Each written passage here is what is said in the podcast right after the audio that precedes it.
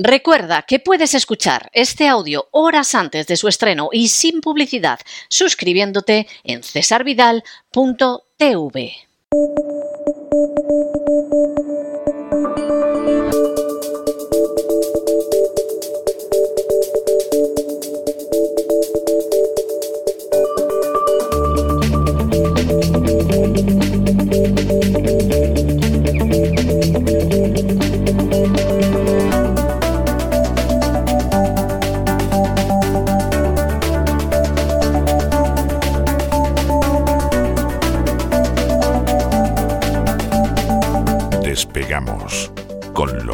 Ramírez.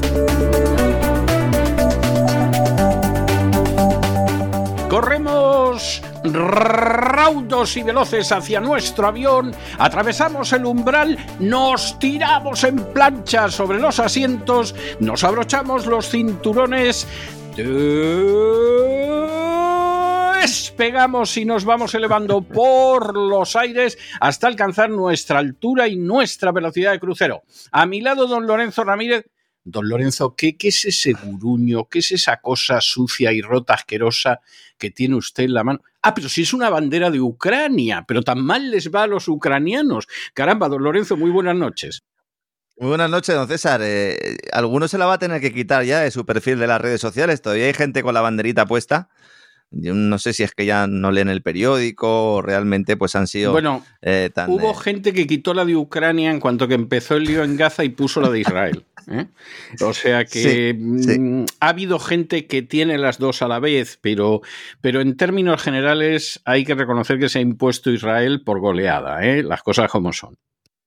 Se ha impuesto Israel por goleada y además ha dado la excusa perfecta para ir pudiendo virar el, argumentario. Aquí lo hemos comentado, como la prensa norteamericana poco a poco iba manifestando, preparando el terreno ¿no? para esa rendición, porque eh, de lo que hay que hablar es básicamente de rendición. Dimos aquí algunas de las claves de lo que puede ser ese acuerdo eh, final eh, al que lleguen Estados Unidos y Rusia. Si alguien piensa que Ucrania está negociando algo, es que no se ha enterado de qué va la película. Es un acuerdo entre Estados Unidos y Rusia, entre la cúpula de la OTAN y Rusia. Rusia va a conseguir todos los objetivos que se planteó al principio y está por ver realmente cómo consiguen que Zelensky pase por el aro. Hoy teníamos además en el Washington Post una de esas informaciones que van poco a poco poniendo otro clavo en el ataúd, ¿verdad? Eh, de Zelensky planteando bueno, pues eh, lo que ya hemos comentado aquí en alguna ocasión y que yo creo que ya incluso pues nos puede sonar a viejo, pero que eh, es lo que está eh, copando un poco la actualidad en Estados Unidos, que esa contraofensiva ucraniana no solo ha fracasado, lo cual es evidente, sino que además ahora lo que toca es ver quién tiene la culpa de ese fracaso, porque evidentemente nos estaban diciendo de que toda la inteligencia y que todo el Pentágono y que toda esa cúpula de la OTAN estaban poniendo toda la carne en el asador, no solo en términos de ayuda militar, y de subvención directa, sino también incluso de apoyo estratégico. Y claro, si la contraofensiva ucraniana ha fracasado, de alguna manera también ha fracasado el Pentágono. Por lo tanto, No, tiene que culpar no, al ejército de no, Ucrania. la culpa la tiene Zelensky, ni siquiera, ni siquiera el ejército de Ucrania.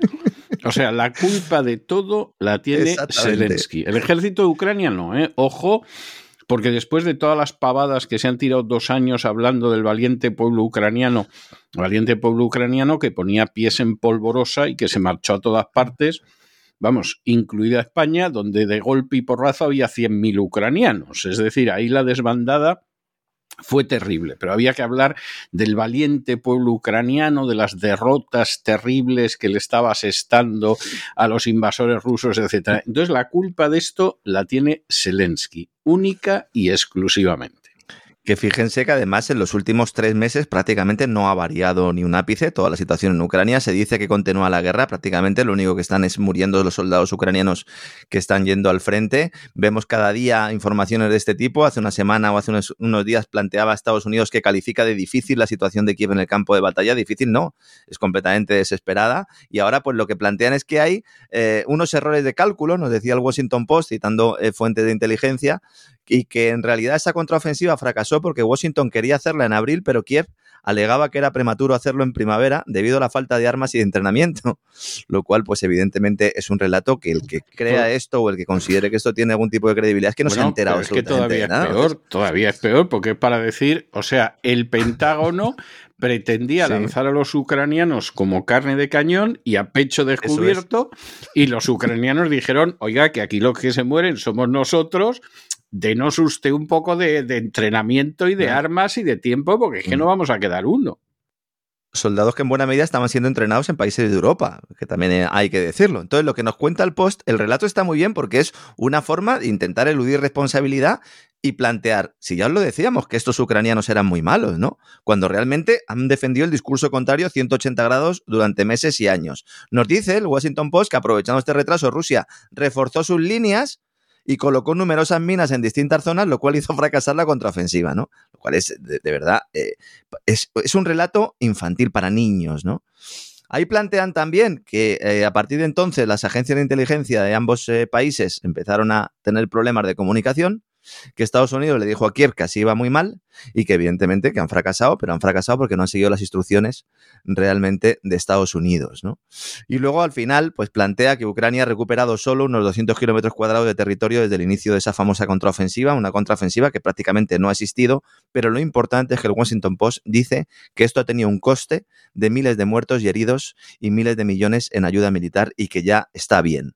¿Por qué viene ahora este cambio de discurso? Nuestros oyentes ya lo saben, se acabó el apoyo financiero a Ucrania. No porque Joe Biden no lo quiera, no porque Ursula von der Leyen no lo quiera, sino porque ya hay una oposición interna, tanto en la Unión Europea como en Estados Unidos, y no se puede. ¿Cuánto dinero se ha entregado a Zelensky? Datos del Consejo Europeo. Desde la invasión eh, o desde la intervención militar rusa eh, en Ucrania, 24 de febrero de 2022, la Unión Europea eh, ha puesto a disposición de, Kiev más de 77 mil millones de euros. Imagínense la cantidad que es, para que se hagan una idea, es la mitad de los fondos Next Gen a los que, a los que opta España. Es, es una salvajada. Y en el caso de Estados Unidos, salvajada doble. O sea, esa es la realidad. En Estados Unidos, los datos del Consejo Europeo nos indican que son 111 mil millones de dólares, que yo creo que son pocos, pero por emplear el mismo dato para poder compararlo, ¿no? Claro, ¿cuál es la idea? Ahora mismo, evidentemente, en Estados Unidos no va a haber luz verde para eh, seguir eh, entregando dinero a Ucrania, pero es que la Unión Europea tampoco. Financial Times exponía hace unas horas que no hay acuerdo entre todos los socios, no solo por la oposición de Orban, que es lo que nos habían estado vendiendo hasta hace escasos días, sino porque no hay acuerdo entre los socios en relación al presupuesto europeo hay problemas para aprobar el presupuesto europeo y ese presupuesto europeo es el que incluye el paquete de ayudas, eh, o como quieran llamarlo, para Kiev por valor de más de 50.000 millones de euros. Mientras tanto, en Washington, la directora de la Oficina Presupuestaria de la Casa Blanca, Shalanda Young, cuyo trabajo precisamente es intentar evitar que Estados Unidos entre en una crisis fiscal, intentar que haya un reequilibrio de las finanzas públicas, que como decíamos ayer, antes de ayer, tiene un agujero anual de 2 billones de dólares, trillion si lo decimos en inglés, esta mujer, su mayor preocupación no es esa, sino entregarle más dinero a Ucrania. Y ha enviado una carta al Congreso de Estados Unidos diciendo, oiga, los fondos aprobados para seguir entregando maletines a Ucrania se agotan a finales de año Estamos ya casi llegando al final de 2023 y dice ya textualmente, nos estamos quedando sin dinero y casi sin tiempo. No hay una bolsa mágica de fondos disponibles a la que recurrir en este momento. Hay que actuar con urgencia. Todo porque el paquete de ayuda a Ucrania está bloqueado en el Congreso y no va a salir adelante. Por el momento tendría que haber un, un cambio tan grande en las intenciones de voto, tanto de republicanos como de demócratas, para poder sacar este paquete adelante, que ahora mismo es inviable absolutamente. Es que, vamos a ver, primero, en el caso de los republicanos hay un sector que está hasta el gorro de mandar dinero a Ucrania. ¿Eh? No, no, van a decir que Zelensky es un miserable y un corrupto, aunque muchos te lo reconocen en privado, ni te van a decir que esta es una guerra absurda, aunque también hay los que te lo reconocen en privado y que dicen ¿y qué pintamos en el lío de Ucrania? Pero lo que sí tienen claro es que no se puede mandar más dinero público porque esto es una salvajada. Eso por parte de los republicanos desde hace meses. Desde el momento en el que ha estallado el conflicto en Gaza, claro, hay que mandarle unas cantidades a Israel que son una auténtica barbaridad, pero una auténtica barbaridad. Y claro, ya aquí se han sumado los que han dicho cómo tenemos que ayudar en primer lugar a Israel, pues evidentemente a los ucranianos que les frían un paraguas. Y, esa es la tristísima realidad en estos momentos. Hay gente que también está votando en contra de enviar dinero a Israel, pero es un sector muy pequeño, ¿no? Sí, en el caso de Israel además hay como dos vías de enviar dinero. Una es a través de todos los contratos de armamento, que como hemos expuesto ya, eh, sobre todo en el gran reseteo, Israel es el único país eh, que cuando negocia con Estados Unidos lo que hace es compran las armas que consideren oportunas y luego le pasan la factura al Pentágono. Y se las compran a los contratistas militares. Pero luego además hay paquetes de, ayuda directa como el que usted está haciendo referencia. Hay un paquete de 150 mil, eh, perdón, de 105 mil millones de dólares con el que se intenta entregar dinero a Ucrania sin que parezca que se está entregando dinero a Ucrania. De estos 105 mil millones, 60 mil millones irían para Ucrania. Y aquí lo que nos dicen es que son fondos para aliados internacionales, entre ellos Israel. Entonces, han intentado meterlo junto para que salga adelante, pero fíjense hasta eh, qué nivel llega el, el engaño que ni siquiera Israel se lleva la, parte más grande del ratón, porque claro, si me dijeran son 105 mil millones, Israel se va a llevar 60 y Ucrania se va a llevar 40, pues todavía lo puede justificar, pero si va a ser Ucrania el país que más dinero reciba, pues evidentemente eh, pues es un engaño. Y lo más burdo de todo esto es que se hace a, ojos del público, es decir, estas cifras las manejamos todos porque aparecen publicadas en el Congreso, porque aparecen publicadas en las agencias financieras y porque tenemos acceso a esa, a esa información. El próximo 15 de diciembre hay receso navideño en, la Cámara de Representantes, en el Congreso y en el Senado de Estados Unidos. Es decir, todo lo que no se haya arreglado el 15 de diciembre ya no se arregla hasta el año que viene. Y luego lo de Europa, porque vemos a Borrell saliendo diciendo que sí, que se va a dar lo que haga falta a Ucrania, a Ursula von der Leyen, sobre todo en redes sociales, que últimamente le gustan mucho las redes sociales, también lanzando este mensaje, diciendo que el acuerdo eh, presupuestario ya está cerrado para todos los socios y que también va a recibir dinero de Ucrania, esto es falso. La cumbre en Bruselas se celebra el 14 y el 15 de diciembre también. El cambio de gobierno en Países Bajos, en Holanda. Los problemas del gobierno alemán para sacar adelante sus propios presupuestos, más la tradicional oposición de países, fundamentalmente Hungría, ¿no? que le tienen congelados sus fondos y encima quieren que pase por el aro de seguir ayudando a uno de los enemigos de uno de sus principales socios comerciales, como es Rusia, pues evidentemente todo esto obstaculiza ese pacto presupuestario. Financial Times esta mañana citando fuentes comunitarias, dice que el acuerdo es muy, muy difícil. Textualmente es así como se está eh, eh, estableciendo. El presidente del Consejo Europeo, Charles Michel, ese que se ponía tan contento de lanzar las nuevas divisas digitales y la billetera digital, que estaba aplaudiendo con las orejas diciendo, bueno, ahora habrá que llenarla con algo, esta billetera digital. La semana pasada dijo que la Unión Europea no va a cumplir el plazo fijado para completar la entrega de munición a las Fuerzas Armadas de Ucrania porque habida cuenta de que faltan cuatro meses del límite fijado inicialmente, el material facilitado solo alcanza una tercera parte de eh, lo que se comprometió la pasada primavera. Vemos cómo va virando todo. Esto es como en el caso de las inoculaciones eh, eh, COVID. Ahora nos dicen, no, si es que esto en realidad tampoco le obligamos a nadie. Ah, por cierto, sí, claro, que tenía efectos secundarios, y ya se lo dijimos nosotros, que tenía efectos secundarios, pero bueno, ustedes tuvieron que tomar una decisión y la tomaron ustedes en total libertad. Pues dentro de un 3, 4, 5 meses ya están un poco en ello, nos dirán, no, no, si lo de Ucrania, nosotros, no, pues sí, apoyamos a Ucrania, les enviamos dinero, pero fíjense, ellos no tenían ninguna posibilidad desde el principio. Lo que es que no les íbamos a dejar solos. El primer día de la intervención militar rusa en Ucrania, me atrevería a decir que incluso un mes antes, cuando en el gran reseteo ya hablábamos de cómo Estados Unidos agitaba la dispero de Ucrania, dijimos, dejarán a Ucrania tirada como una colilla. Pero esto ha pasado en otros sitios. Claro. Recientemente en un sitio que se llama Afganistán, que por cierto me dicen que desde que salió el ejército americano de Afganistán se ha acabado el cultivo de droga. Es un dato que me gustaría, me gustaría poder verificar a favor o en contra en, los próximos días, porque desde luego, si la salida del ejército americano de Afganistán se ha acabado con ello el, tráfico y el cultivo de droga, vamos, para los afganos una gran alegría.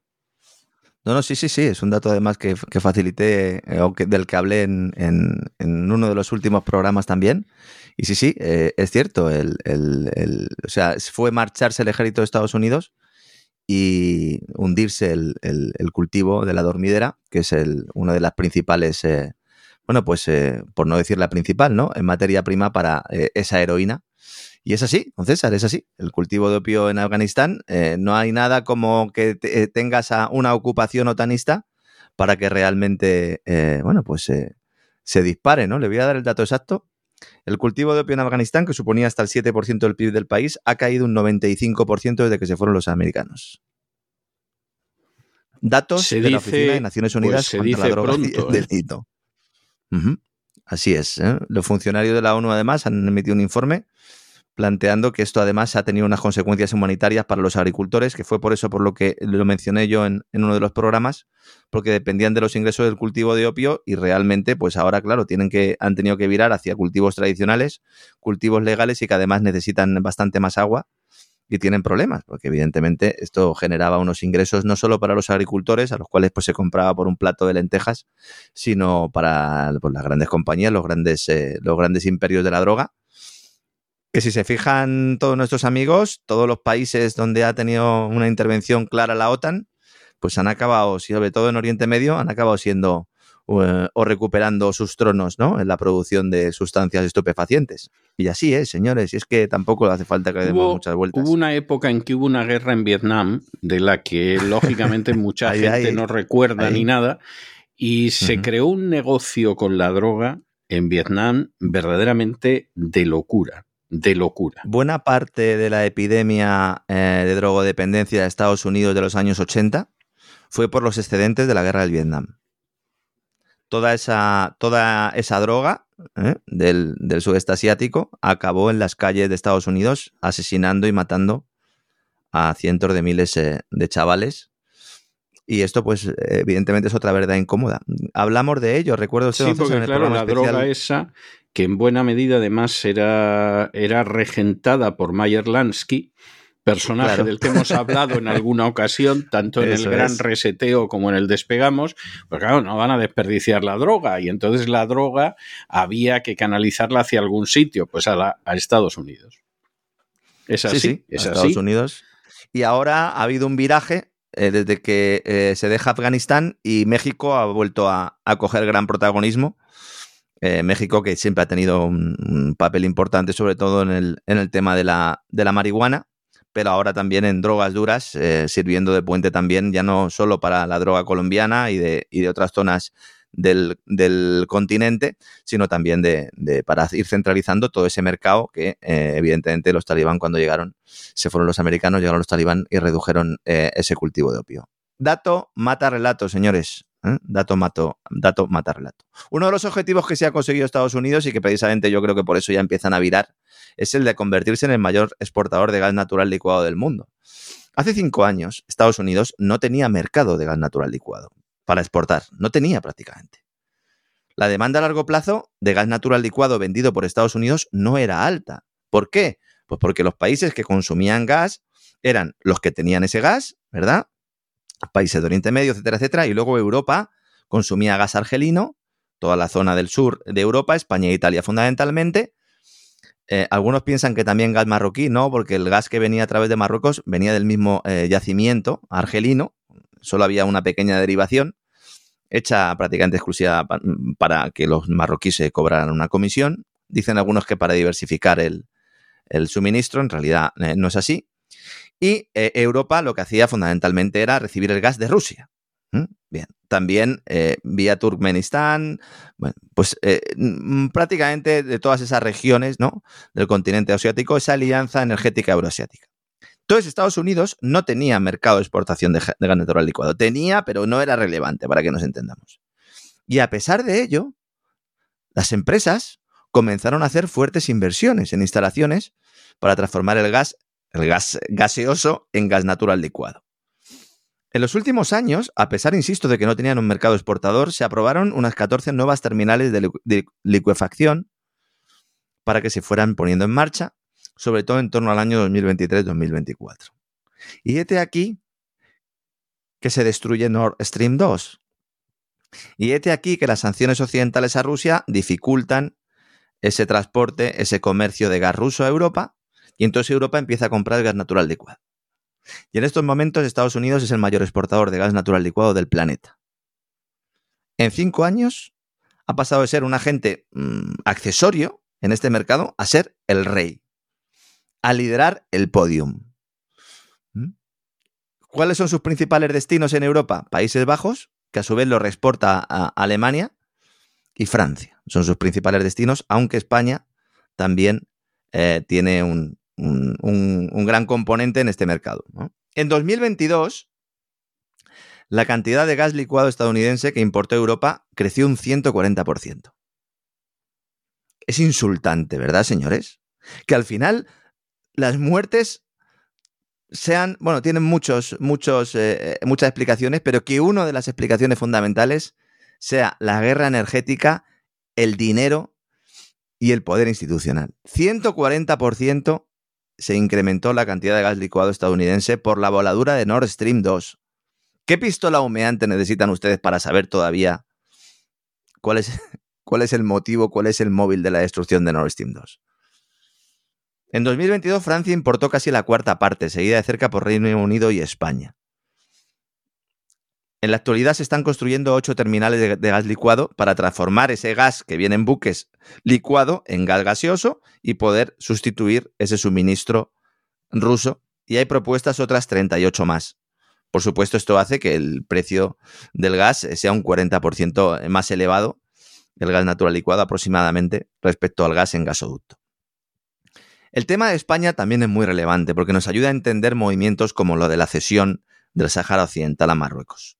A principios de este año empezó a modificarse la tendencia y ya Argelia no era el principal suministrador de gas natural a España, sino que poco a poco fue creciendo Estados Unidos hasta que realmente ocupó el primer lugar, tanto en enero como en febrero, siendo el principal exportador de este recurso a España, según los datos oficiales del gobierno eh, que facilita a través del operador de sistema gasista, de Nagas.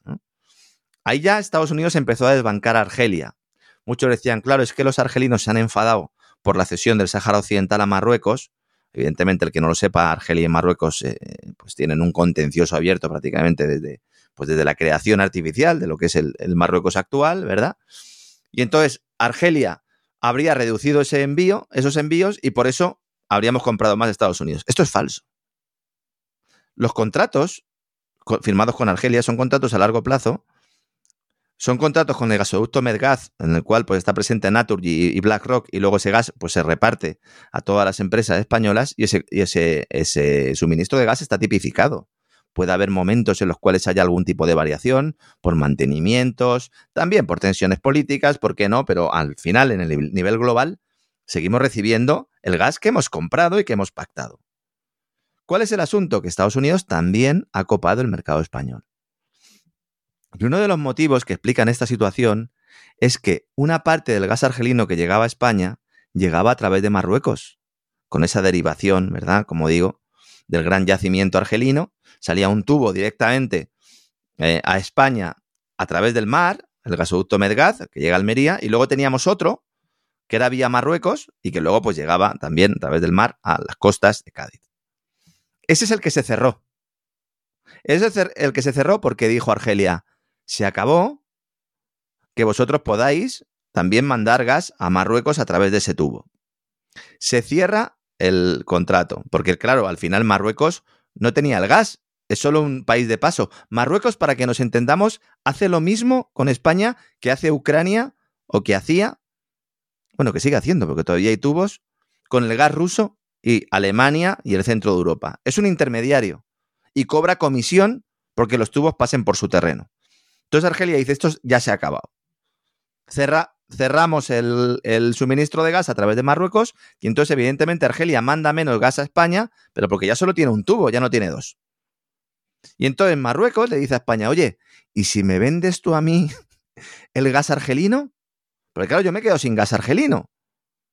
Y entonces dice España, sí te lo doy. Y entonces los argelinos se van a enfadar. Dice, bueno, pues vamos a decirle a los argelinos que en realidad el gas que me estás metiendo tú aquí por el tubo, que ya ahora va al revés, va en sentido contrario, es gas natural licuado de los americanos.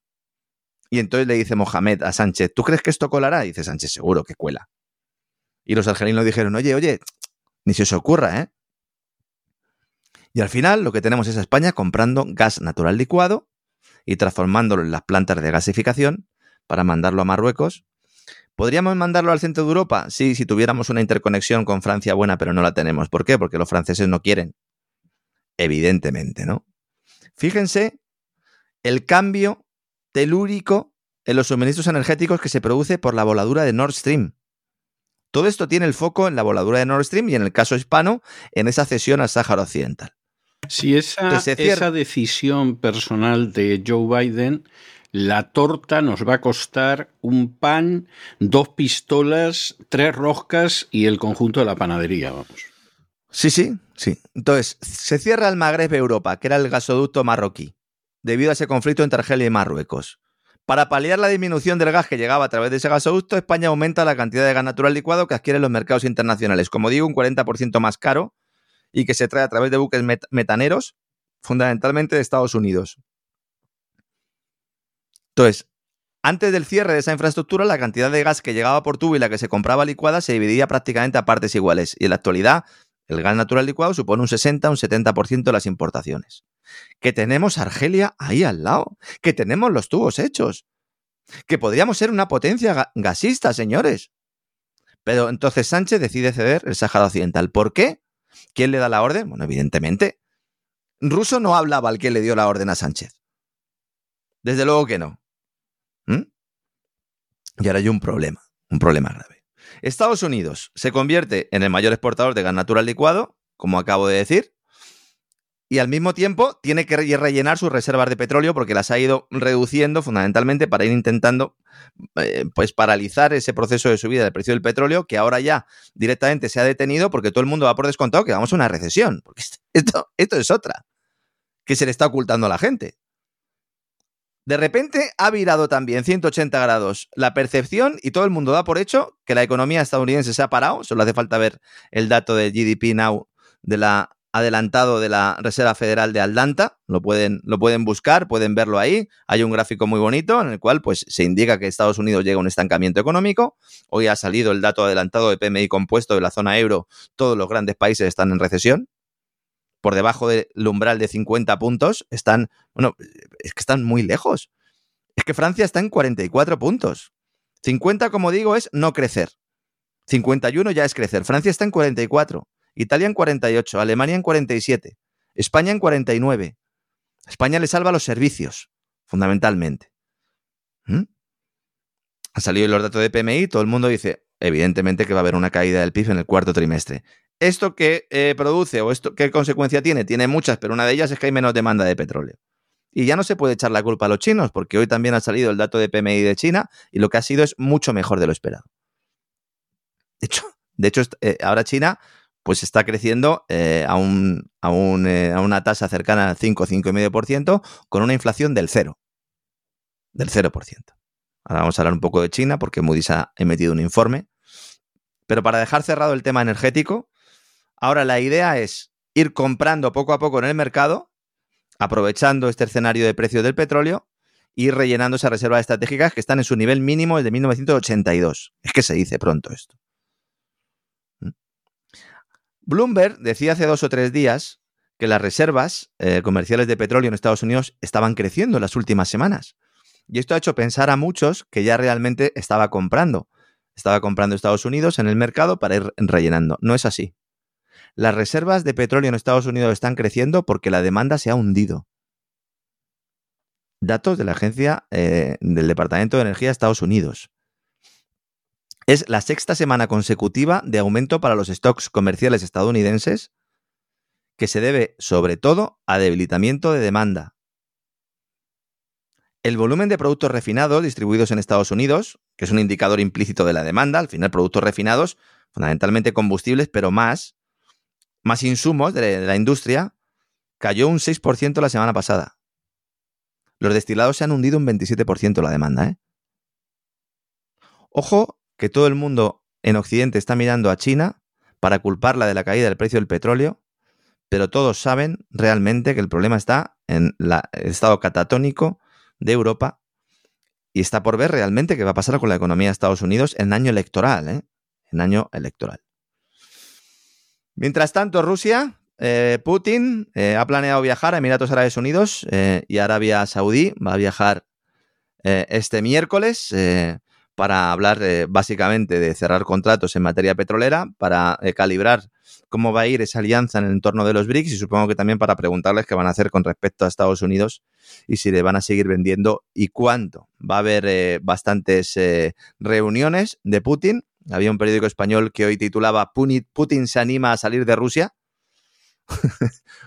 como no sé, como si estuviera ahí escondido Putin en, en Rusia. Pero si ha estado, ha estado yendo a muchísimos sitios durante este tiempo. O sea, vamos a ver, es que es que es ridículo porque ha ido a muchísimos sitios. O sea, es Hombre, no tantos como Zelensky, no, tanto como Zelensky, Zelensky, no duerme en casa, no duerme en casa nunca. Claro, pero porque Zelensky a fin de cuentas iba con la gorra, pero a ver Eso que, su mujer no está mal, no está mal, podría pasar más tiempo en casa, ¿no? No, pero ya ha salido la mujer hace unos días aquí en la prensa americana diciendo que a ver si se acaba esto y pueden pasar más tiempo juntos, o sea, lo cual en fin, aunque sea comprensible lo que dice, hay que reconocer que no deja de ser un tanto llamativo, ¿no? O sea, que, que, que de pronto salga tu mujer diciendo que ya está bien de guerra, que a ver si se acaba esto, que no veo a mi marido, ¿no? O sea, yo, sí, sí, yo vi la entrevista de ella. Es una señora de la que yo no tengo buena opinión, ¿eh? también tengo que decirlo, y a fin de cuentas es así. O sea, buena opinión no tengo. Una señora que se gasta en bragas más de 6.000 euros y que luego aparece por una joyería en Estados Unidos y se pule más de un millón de dólares, a mí personalmente me Estuvo cuesta en París muchísimo. también hace un mes con, con Sí. Brigitte, con Brigitte Macron. Sí, sí. Entonces, sinceramente, me cuesta mucho tener una buena opinión de ella. Pero dicho esto, hasta ahora, aparte de esos escarceos por el mundo del lujo y el descoque, la verdad es que había hecho un buen papel, aparecía por allí, que le sacaban a un nazi de las SS en el Parlamento canadiense, pues ella era la primera que aplaudía, o sea, que cumplía con su deber. Pero claro, se ve que la buena señora está hasta el gorro y es posible, porque esto las mujeres a veces sí que tienen un, una intuición especial, que se esté dando cuenta de que esto se va a acabar y que, y que en fin, como, como se imagina que, que esto se va a acabar, pues quisiera que se acabara de la mejor manera. O sea, esa, esa es la historia. ¿no? Eh, bueno, también puede hacer como la española esta, que es la que va a ser la primera mujer en el mundo, que se va a casar con un holograma. Podría Bien, casarse bien. con, con un holograma. eh, hay españolas que se han casado con gente peor, ¿eh? también hay que decirlo. También le digo que el holograma que ha elegido tampoco es que sea Brad Pitt, ¿eh? es un señor ahí, eh, pues no sé, bastante entrado en kilos, eh, comiendo en el sofá, además sin ningún tipo de cuidado ni servilleta. Bueno, teniendo en cuenta que es un holograma, no se te van a caer las migas al sofá. Esto tiene muchas ventajas, ¿eh? bien pensado, tiene muchas ventajas. Las, las migas y muchas más cosas. O sea, Sí, porque imagínense, ¿no? Eh, no sé, si se porta mal el marido, pues en lugar de irse a dormir al sofá, pues con apagar el router, por ejemplo, por ejemplo, sería suficiente, ¿no? Y desaparece el marido y otra cosa mariposa. O cuando tienes que echarle una bronca a algún vecino por algo, ¿no? Porque está molestando por la noche, pues entonces enciendes el holograma y a lo mejor el vecino, eh, pues si te pillas un poco dormido, se cree que le está visitando Obi-Wan Kenobi, ¿no? Desde luego que sean españoles los, que pasen a la historia por este tipo de, de barbaridades, yo creo que dice mucho también, ¿no? Dicen que la justificación que tiene la señora esta, esto es completamente cierto, no me lo estoy inventando, es eh, que se puedan mantener o promover que se puedan mantener relaciones que permitan no procrear seres contaminantes y poder así salvar el planeta. Lo cual, pues, eh, también nos eh, dice mucho, ¿no? De la sociedad en la que vivimos. Si te acuestas con un holograma, ni, Sí. ni tienes hijos, vamos, ni, No. ni pueden el planeta acabarse con ello. O sea, eso, eso es verdad. Y tampoco te lo vas a pasar muy bien, porque siendo un holograma, no, sé, hay no, otras opciones técnicas, ¿no? Sí, yo también pienso lo mismo, que efectivamente lo del holograma no es de mucho disfrute, pero en fin, eh, vaya una cosa por la otra. A lo mejor eso de que no te ensucie nada, no te deje los calzoncillos tirados por el suelo, en fin, no haga cosas, no deje las migas por ahí, a lo mejor tiene Claro. sus ventajas, ¿no? Bueno, hay que verle ventajas, hay que verle siempre ventajas. No, digo Noticia yo, no, yo no estoy seguro, pero digo que a lo mejor pueden ir por ahí los tiros. Yo lo ignoro. Yo creo que de las últimas cosas que a mí se me pasarían por la cabeza es casarme con un holograma, pero intento ponerme en la cabeza de quién lo va a hacer.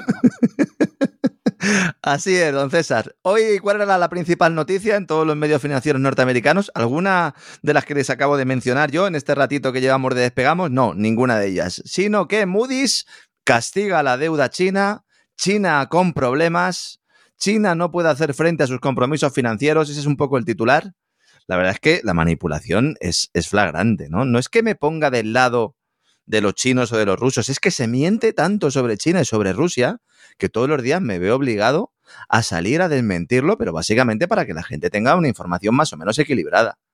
Moody's, la agencia de calificación, ha rebajado su perspectiva para los bonos soberanos chinos, la nota que le dan, para que nos entendamos, de eh, estable a negativa. Diciendo, oiga, estos tienen mucha deuda, tienen una crisis inmobiliaria importante, y aunque es verdad que están creciendo, pero tienen un problema de sostenibilidad de la deuda y por lo tanto vamos a rebajar un escalón esa deuda. Esto que le parece una barbaridad a la prensa de Estados Unidos, no le parecía tan mal cuando hace un mes Moody's hizo exactamente lo mismo con la nota de los bonos soberanos de Estados Unidos. Señores, por favor.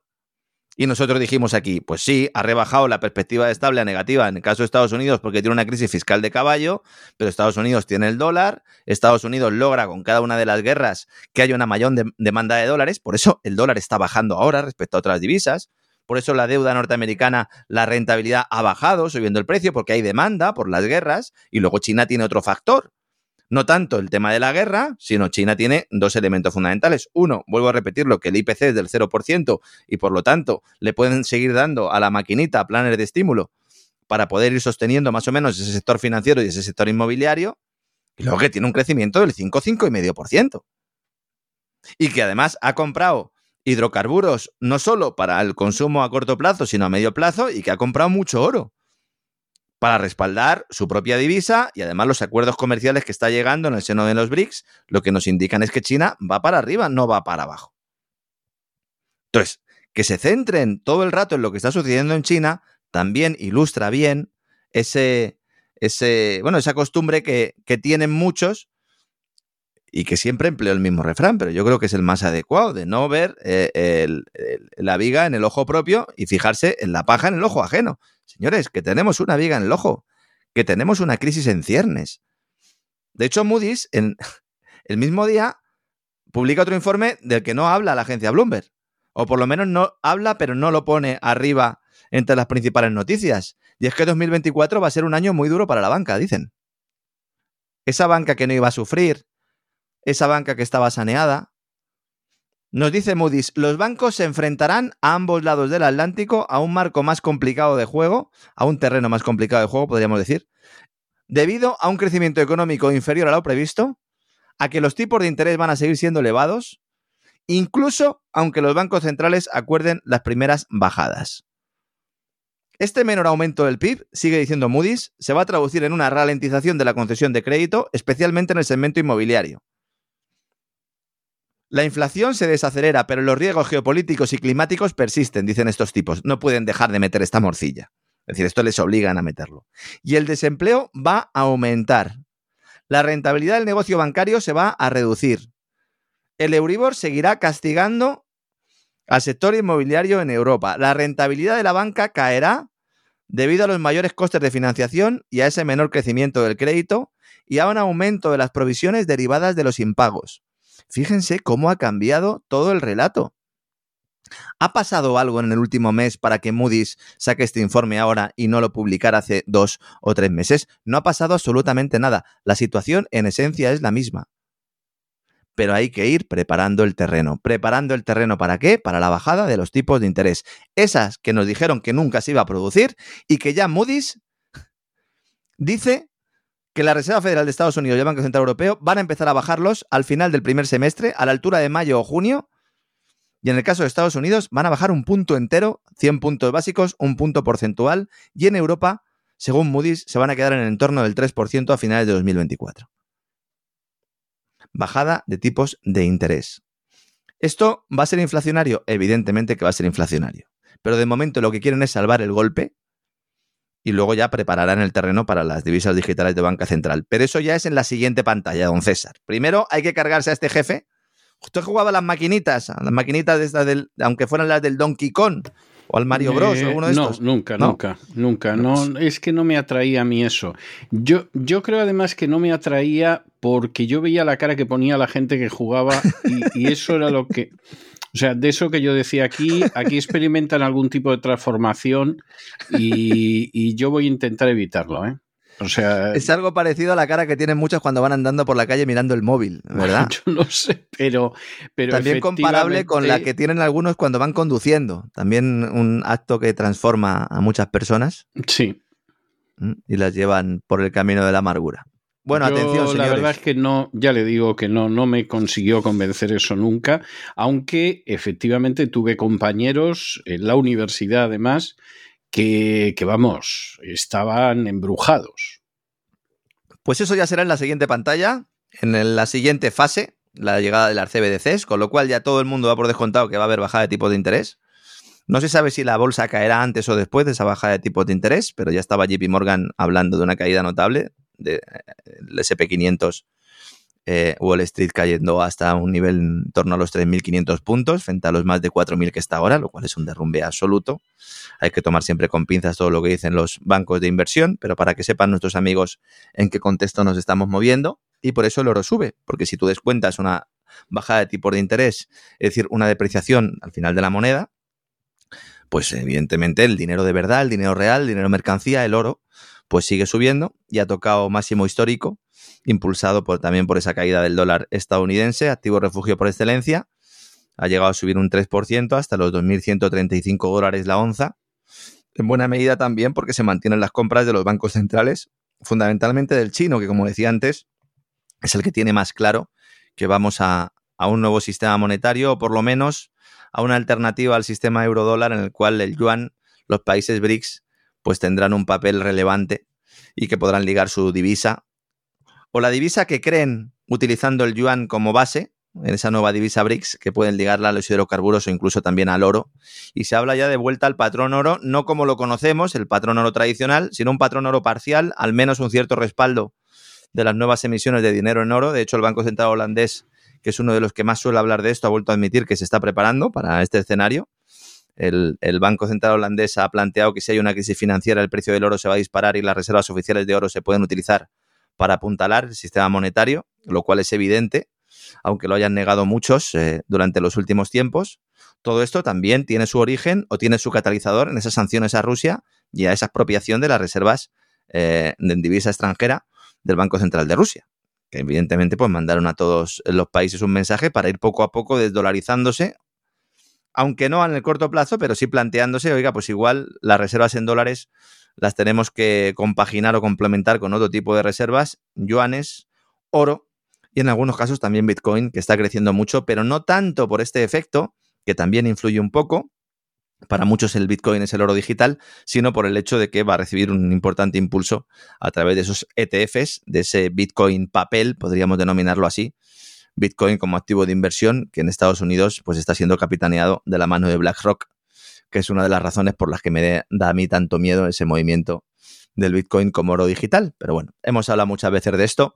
Y yendo también a Europa, Meloni le ha adelantado, iba a decir por la izquierda, por la derecha en este caso, a, a Sánchez, don César, ¿eh? Le está poniendo Úrsula los cuernos a Sánchez con para eso ¿eh? es Lady Aspen. Es que, es que, ¿cómo va a ser igual que seas Lady Aspen que que le ofrezcas un desayuno a Soros? Si es que, si es que hay cosas que, que se caen de su peso. Yo, yo no sé, yo no sé, Sánchez, el pobrecito, cómo hay cosas de las que no se da cuenta. La verdad es que lo estaba diciendo y me estaba imaginando a Úrsula von der Leyen y Meloni por ahí de fiesta, ¿verdad? Dan, dan el, papel, ¿no? Meloni sería, evidentemente, la que le iría llevando los garitos a Úrsula, porque Úrsula, ¿no? Es más de champán y tal. Meloni parece que podría ir más de discoteca. Pero sí, sí, eh, le han puesto los cuernos a Sánchez. Giorgia Meloni era la que se iba a oponer al proyecto europeo y la que se iba a oponer a la Agenda 2030 y la que iba a plantar cara, ¿verdad?, a las políticas liberticidas de la Unión. Pues no, señores, se ha convertido en la favorita, en la niña bonita de Úrsula von der Leyen, Recordemos que Sánchez, en la campaña electoral, dijo, señores, presidencia española de la UE, Pedro Sánchez, soy yo, nosotros vamos a liderar los fondos europeos, Italia va a sufrir un bloqueo en Bruselas por la llegada al gobierno de Meloni. Él dijo, fíjese, id a buscar la frase, él dijo, hay otros países con gobiernos extremadamente escorados a la derecha que ya están sufriendo esta situación, pagando un enorme peaje en términos de coste reputacional. Sin embargo, desde entonces, como digo, la italiana ha conseguido adelantar a Sánchez en Bruselas Italia siempre ha ido más avanzada en el cumplimiento de los compromisos eh, europeos que España, sobre todo cuando estaba Mario Draghi, pero claro, Mario Draghi era uno de los suyos. Cuando se va Mario Draghi llega un acuerdo con Giorgia Meloni para que siga haciendo exactamente lo mismo que hacía él, pero lanzando otro discurso, como hemos ya comentado aquí en ese pacto adelantado por el diario La República. Todos los tramos en los que la Unión Europea va desbloqueando fondos a medida que los países van cumpliendo ciertos objetivos, supuestas reformas, bueno, pues ahora Meloni es la que acaba de obtener el apoyo de la Comisión Europea para el cuarto pago de los fondos que de momento España se le niega. Entonces se le va a entregar ahora 16.500 millones a Italia, mientras que a España se le ha dicho, no, no, no, a ti todavía no. Ha, publicado un comunicado, una nota al gobierno de Meloni contestando a Sánchez diciéndole Italia es ahora líder en la Unión Europea, utilizando los mismos términos que empleó Sánchez. Se siente por los que profetizaron, el fracaso del gobierno. Mensaje claro a Sánchez, ¿no? Sánchez haciendo amigos, porque es que siendo presidente de turno de la Unión Europea, la presidencia rotatoria, cuando gana Milei las elecciones, dijo en televisión española, en Argentina un ultraderechista se ha hecho con el poder, en Holanda también han ganado y en Italia ya gobierna. Si pensabas esto, Pedrito, ¿por qué llamabas querida Georgia a Meloni el pasado abril cuando la presentabas como una líder que se había ido moderando hacia el europeísmo, como recordaba el diario Expansión hace unos días. ¿Qué pasa? ¿Que ya no te gusta Georgia? ¿O que estás celosón? Porque Sánchez es muy celosón, también hay que decirlo, ¿eh? Es muy celosón y dice, va, a ver si me están adelantando aquí por la derecha. Tampoco ha gustado en la Moncloa que Meloni haya dicho que no apoya a Calviño para presidir el Banco Europeo de Inversiones. Que está ahí la pelea Veremos si finalmente es Francia la que decide. En Roma están muy enfadados con Calviño, entre otras cosas por las concesiones que está haciendo Alemania en las reglas del déficit y por el rescate de Siemens, que yo de verdad, el que no vea esto es que está ciego. El acuerdo para que España pague una parte del rescate de Siemens de empresa alemana. Veremos qué pasa finalmente con Calviño y si se marcha y a quién ponen. Con unos fondos además Next Generation, que hemos conocido ya la lista, facilitada por el Ministerio de Economía a las autoridades europeas, no ha habido muchas sorpresas, señores. El dinero de los fondos NextGen ha ido a parar a empresarios, empresas de amiguetes, eso sí, verdes y sostenibles y resilientes, como no, resiliente con dinero ajeno. Con dinero propio no son resilientes, tiene que ser dinero de los demás. Y luego las administraciones públicas. Seis de cada diez euros han ido al sector público, fundamentalmente comunidades autónomas y ayuntamientos. ¿Sabe usted cuál es el ayuntamiento que más dinero ha recibido? Ilústreme. El de Madrid. Mira, mira, mm, mira, qué mira, cosas, ¿eh? mira, ¿eh? Mira, mira, mira. Madrid Next Gen, podríamos decir, ¿verdad? Sí. ¿Por qué? Pues porque buena parte de estas, eh, eh, de estas transferencias de dinero pues han utilizado como excusa aquello de crear espacios eh, de movilidad sostenible. Y recordemos que Madrid es una de las ciudades más liberticidas con el uso del coche, sobre todo eh, a partir de Carmena. Luego ya con los sucesivos alcaldes eh, esto se ha mantenido, incluso se ha agudizado. Y luego también porque tiene muchas empresas que se dedican a, optar a concesiones que dan el, consistorio, que se dan concesiones municipales y que han obtenido pues parte de este dinero. Solo España ha recibido 37.000 millones de euros. ¿eh? que se nos dice que los fondos NextGen van a ser la panacea, con 37.000 millones de euros no tienen ni para pagar una tercera parte de las pensiones en España, ni una cuarta parte en estos momentos. Con 37.000 millones de euros no tienes ni para pagar los intereses de la deuda pública del presupuesto del próximo año. Con 37.000 millones de euros no tienes para hacer prácticamente nada. ¿Para qué? Tienes para eh, comprar eh, voluntades y para tapar agujeros en determinados consistorios y en determinadas comunidades autónomas. Nos dicen que durante el periodo 2023-2026 se van a movilizar otros 10.300 millones en transferencias y a partir de ahí lo que se pida ya hay que devolverlo. 83.000 millones de euros en préstamos. Y actualmente nos dicen que el gobierno está trabajando la solicitud del cuarto desembolso. Uno de los problemas que hay es la reforma del subsidio de paro de la prestación por desempleo que España prometió a Bruselas y que no ha hecho. Pero vamos, tampoco ha hecho la reforma de las administraciones públicas que prometió María Jesús eh, Montero, ministra de Hacienda de Bruselas, tampoco la ha hecho. No ha habido ningún avance en este sentido. Ahora nos están vendiendo que hay una pelea entre Yolanda Díaz y Nadia Calviño para ver cómo reforman ese subsidio de desempleo. Reformarlo para recortarlo, señores. Esa es la idea. Yolanda Díaz dice que no, que hay que subirlo. No, no, lo van a recortar. Y el problema laboral en España ya es más que evidente. Hoy han salido datos de paro en España, datos del mercado laboral. Paro registrado en las oficinas de los servicios públicos de empleo y, eh, el dato de afiliación a la seguridad social. Vemos cómo la mayoría de medios de comunicación, sobre todo los portavoces del gobierno, nos dicen que todo va estupendamente. Uno entra en la web de la Seguridad Social, al Departamento de Comunicación, para ver la nota de prensa, que luego es la que, la que repican eh, la mayor parte de los terminales mediáticos. Y el titular es, la Seguridad Social suma 510.000 empleos desde el inicio del año con unos niveles máximos de mujeres afiliadas. Y uno dirá, muy bien, ¿no? Con la que está cayendo, medio millón de empleos desde el inicio del año, además las mujeres están trabajando como nunca, esto es estupendo. Y luego, en el primer subtítulo, nos dicen, y en noviembre, que es lo que nos interesa, claro, porque no me interesa lo que ha pasado en el último año, me interesa lo que ha pasado en noviembre, se registran 10.350 afiliados más, lo cual supondría que se han creado 10.350 empleos netos. Esto es falso. Primero, porque el dato es desestacionalizado. Es decir, es un artificio contable para ver un poco la evolución. El dato real, que además lo facilita el ministerio, pero ya tienes que entrar en una hoja Excel y bucear un poco, pero aquí estoy yo, ¿verdad? Para hacerlo. El número de afiliados ha caído en 11.583 personas en noviembre. No se han creado 10.350 empleos, se han destruido 11.583 empleos, señores. Que no es ninguna tontería. ¿eh? Es el cuarto peor registro de un mes de noviembre de, de la última década. Si uno se va al último día del mes de noviembre, 114.000 personas salieron del mercado laboral. Es verdad que muchas de estas luego se incorporan el día 1 porque hay un fraude en la contratación que el gobierno permite, hay que decirlo. Eso es un, un, indicador de la precarización del empleo. Nunca se ha querido perseguir esto. Algunas empresas de la conferencia episcopal lo hacen. Yo lo he sufrido en mis carnes, por eso lo estoy diciendo directamente. El 31 de octubre de este año, 167.000 personas se fueron al paro y luego 82.000 el día 2 entraron, se afiliaron a la seguridad social. Luego poco a poco ha ido habiendo una evolución, algunos días entran, otros días salen y al final la media, según el ministerio, no una estadística que me haya hecho yo con una calculadora, según el ministerio, es que se han destruido 11.583 empleos. Es falso que España esté creando empleo. España está destruyendo empleo.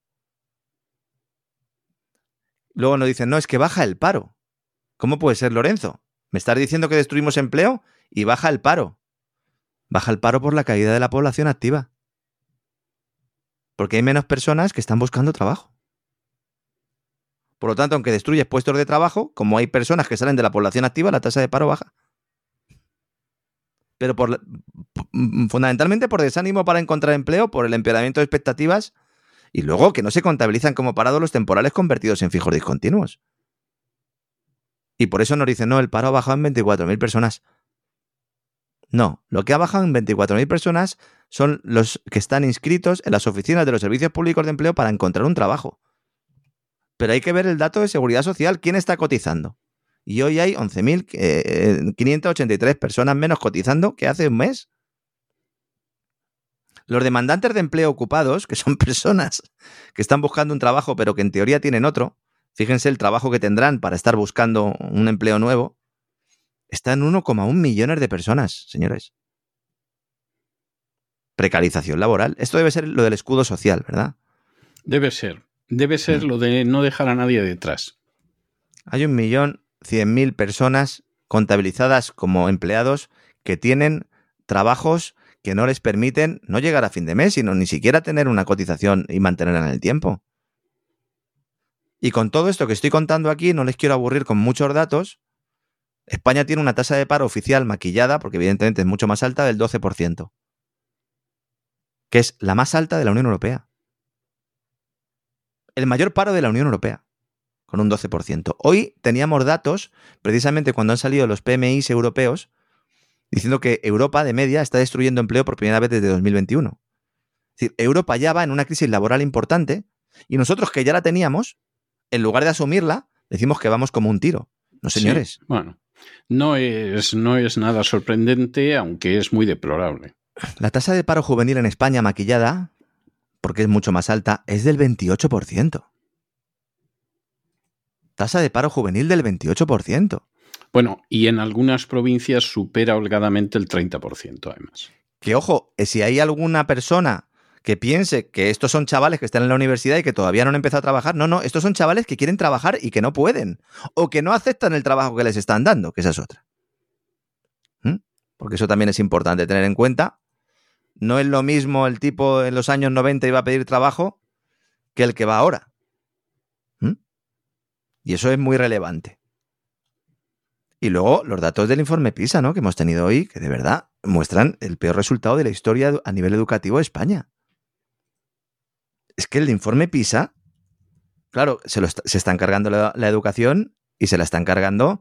A mí no me vale decir que, bueno, que se puede haber cometido algún error. Esto tiene que ser voluntario. Eh, eh, no podemos asumir que esto sea casual. No. No. Es el peor resultado de la historia en matemáticas. El peor resultado de la historia. Que por otro lado, vamos a ver, por otro lado, eh, tampoco puede sorprender mucho cuando conoces lo que es el sistema educativo español desde hace décadas. Y que, claro, llevamos a lo tonto, a lo tonto, más de 40 años destrozando el sistema educativo. Desde el año 2015, España, en el informe PISA, ha caído 15 puntos en matemáticas, 22 puntos en lectura y 8 puntos en ciencias. Hombre, claro, si estás todo el día a los niños enseñándoles lo que es el cambio climático, enseñar, enseñándole a los niños que el hombre es un problema, cogiendo toda la esencia de los, informes del Club de Roma y llevándotelo pues a, a, todas eh, las poblaciones españolas. Don César lo sabe porque yo le voy mandando de vez en cuando algunos de los extractos de los deberes que le ponen a mis hijos. Ayer mismo mandaba una fotografía. Que son para echarse a temblar. Son para echarse a temblar. Son para echarse a temblar. Y encima les, a los críos les mm, mm, plantean que tienen que hacer presentaciones explicándoles a sus compañeros buena parte de esa propaganda. Es alucinante. Alucinante. Y los funcionarios, los funcionarios se han levantado, don César, pie de armas, que a ellos no les quitan la sanidad privada, que como les quiten la sanidad privada la lían, don César. Madre mía. La lían eh, por razones que a mí me parece que son evidentes. O sea, yo, yo lo puedo entender perfectamente. ¿eh?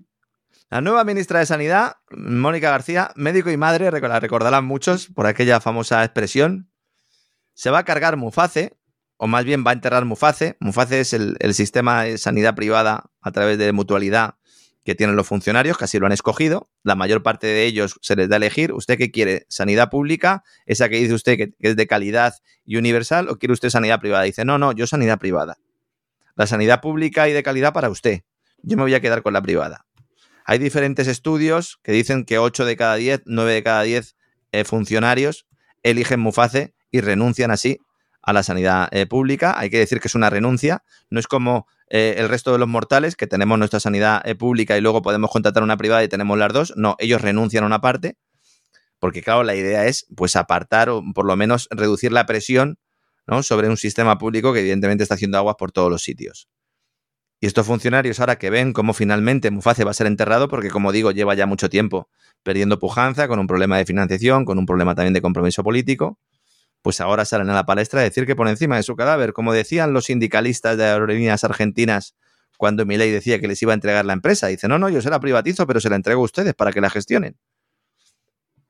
¿Qué va a pasar con el ya de por sí paupérrimo servicio de la sanidad pública cuando se incorporen entre 2 o 2,5 millones de personas que serían funcionarios y familiares de funcionarios que están ahora en Muface? ¿A quién se va a atender en los centros de salud? Pues se atenderá a los inmigrantes sin papeles y a los funcionarios y nosotros tendremos, no sé, tendremos que pedir cita con la, con la Digital Wallet ID, ¿verdad? A lo mejor con nuestra billetera digital tendremos que poder cita o a lo mejor nos ven directamente a través de Internet. El médico. También le digo que para lo que hacen algunos... Ya, ya hay mucha gente a la que la atienden así, ¿eh? para lo que hacen algunos, de verdad. Así va todo, sí. Claro. Comisiones Obreras. No vamos a permitir la desaparición de Muface. Por parte de comisiones obreras lo tenemos claro. Defensa del concierto sanitario como defendemos la sanidad pública. Pero bueno, vamos a ver. Vamos Siempre a ver que la usen otros, claro. Exactamente. Vamos a ver, vamos a ver, vamos a ver. ¿Qué hace comisiones obreras insistiendo en la sanidad pública universal de calidad con campanillas, etcétera? Y luego cuando les dicen que ellos van a tener la sanidad pública, dice por encima de mi cadáver. O sea, es que esto es muy vergonzoso. De verdad que la vida parece un chiste. Intenten tomársela también un poco como tal, porque si no nos calentamos, ¿verdad? Si tienen posibilidad de hacerse ustedes un holograma, háganselo, porque a lo mejor, oigan, pues se quitan ustedes, ¿no? De alguna comida con algún cuñado en Navidad, llevan ustedes a su holograma y ya está, que eso es otra de las cosas positivas que puede tener. Y intenten disfrutar de la vida, intenten alegrarse, porque de verdad que para en el mundo que me bajo es increíble. Eh, los primeros despegamos eran sobre todo información pura y dura y ahora, además de ser información pura y dura, lo que tenemos que es poco a poco, eh, pues intentando encontrar lo poco que hay de verdad en las grandes noticias que llegan al gran público a su vez y que realmente pues están llenas de mentiras, de falsedades. Ya no es que sean medias verdades, es que en muchos casos son directamente falsedades, ¿no? Pero bueno, paso estamos aquí, don César, haciendo nuestros vuelos diarios. No, no, para eso estamos y en fin, uno se queda horrorizado con algunas cosas, ¿eh? O sea, también, también esto hay que reconocerlo. Y saquen los mantecaos ya, no esperen, no esperen. Estamos a 5 de diciembre, saquen ya los mantecaos, saquen ya el, el, el anís del mono, tómense ya tranquilamente una copita, tómense ahí sus mantecaos, intenten disfrutar un poco, porque y dejen el móvil ya, dejen de estar todo el día siempre con el móvil, que se van a volver ustedes eh, idiotas, hay que dejar el móvil un poco a un lado. Otro de los grandes consejos, grandes recomendaciones que hago hoy, don César. Bueno, me parece muy bien. Yo creo que, está usted siempre muy acertado, pero hoy todavía más si cabe, porque viendo el panorama que se acerca la Navidad, que en fin, que la gente a veces enloquece y algo tan conmovedor, tan conmovedor, tan conmovedor como los sindicatos de izquierdas defendiendo la sanidad privada para ellos, pues es que, es que de verdad que, que uno se emociona uno se emociona, no puede ser menos. Yo comprendo que efectivamente, pues eh, haya estado usted hoy cumbre, verdaderamente cumbre. Muchas gracias, don César. Que por cierto, algún sindicalista va a poder eh, estas navidades pues demostrar todos sus conocimientos sobre el corte de jamón que para los oyentes que no lo sepan, en España durante muchos años los cursos eh, de sindicatos, pues entre los cursos de formación que se ofrecían estaba el de cortador de jamón, que es un arte que no todo el mundo sabe cortar, porque en una casa en la que estábamos usted y yo, los jamones se los comían a mordiscos, ¿no? Literalmente. Eh, no, no, no, los robaban, los robaban. No, no, que, se los comían a mordiscos. A mí hubo una oyente que me mandó un jamón unas navidades y por la patilla se lo quedó el guardaespaldas de, de uno de los directores de uno de los programas de la radio. O sea, y, y casi tuve que agarrarlo manu militari para que me devolviera el jamón, que yo creo que no me lo devolvió completo. Pero bueno, además encima me dijo, no, se lo he mandado a cortar quién le ha dado permiso para mandarme a cortar el jamón. Y el jamón debía ser impresionante porque esta señora era una señora muy generosa y me devolvió una bolsita de plástico con algunas lonchillas de jamón dentro. O sea, es, es de lo más descarado y de lo más vergonzoso que me ha tocado ver y en un momento determinado le dije, bueno, espero que esto no volverá a suceder. Y me dijo, pues a lo mejor sí, don César. Y yo dije, pero bueno, este, este, este sujeto indecente. Jamón, jamón. En fin, lo que pasa es que el sujeto indecente sabía muchas cosas de la vida privada de su jefe y entonces me imagino que eso le daba muy buenas agarraderas. Luego, además, eh, iba contando esas cosas. O sea, las sabía, pero en vez de guardarlas con discreción como garantía de que iba a tener el puesto eternamente, luego las comentaba con otros. Y entonces tú dices, bueno, bueno, esto verdaderamente ya es que no, no tiene nombre. ¿eh? Guión mejor que el de la película Jamón Jamón, sin ninguna duda, don César. Lo que eh, pasa es que este real. no le quepa la menor duda, muchísimo mejor. bueno, bueno, este tenía cosas que eran verdaderamente para echarse a temblar. O sea, ya, ya se lo digo yo, que así era y sabía cosas que, en fin, no, no puedo contar en público. En algún momento se las puedo contar a usted en privado, pero solo Algunas de esas lamentablemente las vi, don César. Algunas de esas lamentablemente. Y a don Isaac, que como usted sabe es el verificador aquí, o sea que... es el fact checker. El fact checker, efectivamente. bueno, un abrazo muy fuerte y nos volvemos a encontrar mañana. Otro para usted, don César. Hasta mañana.